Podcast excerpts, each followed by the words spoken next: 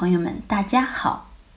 前不久有个朋友咨询说，我今年才二十二岁，我感觉早上失去了晨勃。问失去晨勃是不是就代表性功能下降了？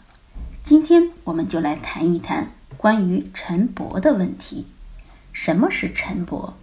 晨勃是男性在早上醒来时观察到的勃起的现象，通常发生在清晨四到七点。这其实也是夜间勃起的一种延续。其实，即使是再正常的人，也不一定是每天都有晨勃的。几天甚至一段时间没有晨勃，也不是什么大不了的事。没有必要太过担心，但是如果你的晨勃一去不复返，并且还有勃起困难、失去性欲等症状的话，很有可能是生病了。这时就需要去医院检查一下。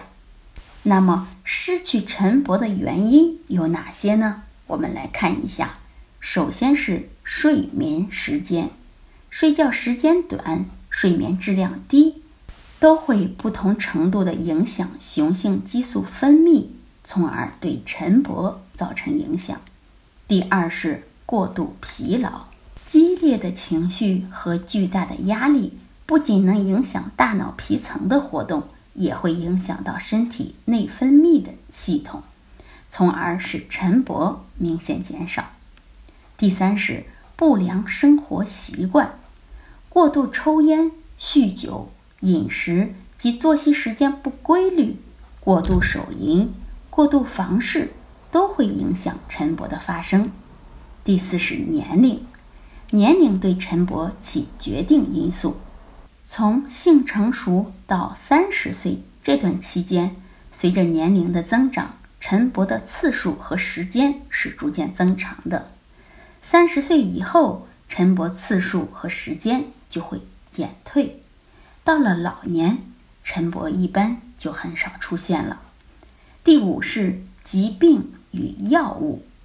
最后我们说，晨勃的质量和频率受到年龄、精力、体力、健康等多方面因素的影响，并不只是判断勃起功能好坏的指标。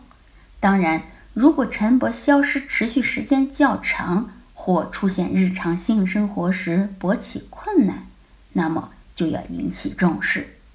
好，这就是今天的内容，希望能对大家起到帮助。欢迎大家关注、评论和点赞，谢谢大家。